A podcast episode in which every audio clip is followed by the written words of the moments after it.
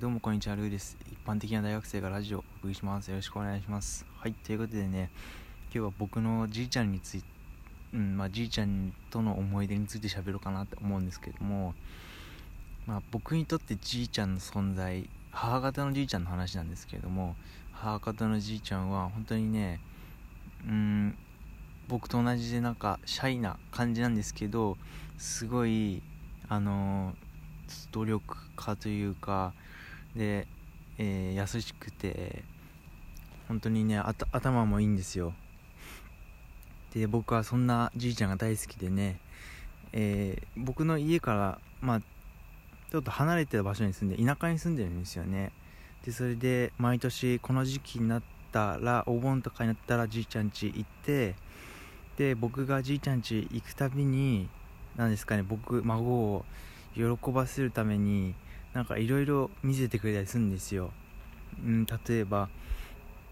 なんだろうな。うんなんか新しい倉庫を自前で作ったりしてそれを僕に見せてくれたりだとかあとはじいちゃんスイカ作ってるんですけど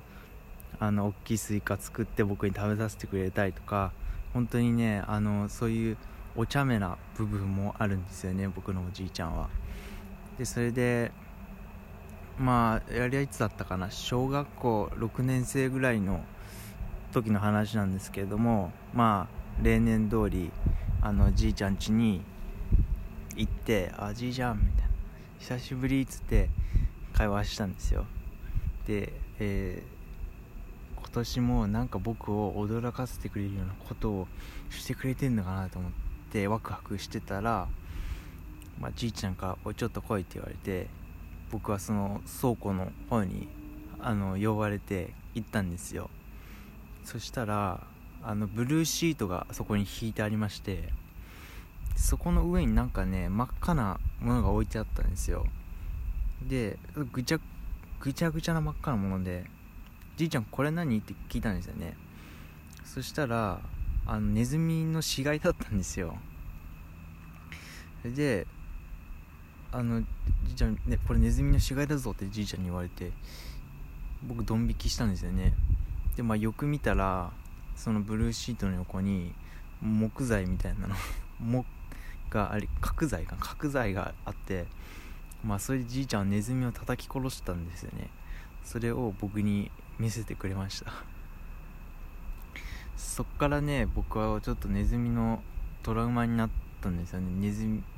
気持ち悪いなみたいな。それでねあの、まあ、前にも話したんですけど僕はチャリでネズミを引いてしまったんですよね。なんでネズミとの関わりは深いんですけれどもあのまあただこの話を今日したかったんですけどまあじいちゃんまだ元気ですしねあのまたね僕を驚かせてくれるようなことをしてほしいなと思います。はい。でまあほん今本当にね優しいんですけど最近ね本当にじいちゃんがあの体細くなってきたんで細くなってきて本当に元気はある全然あるんですけれどもやっぱ年齢的にもね、えー結構な年になってるんであの最近はねあの自分がいつ死んでもいいように僕にないろんなメッセージをくれるんですよ。けれどもね、えーまあじいちゃんにはあの長くね生きてほしいなというそういう話でした。はい。えーまあね皆さんもあのおじいちゃんいると思うんですけども、えー大切にした方がねあの悔い残んないと思うんでじいちゃんがいたからこそ自分がいるんでね。はい。そういう今日はじいちゃんをいたわろうという話でした。さよなら。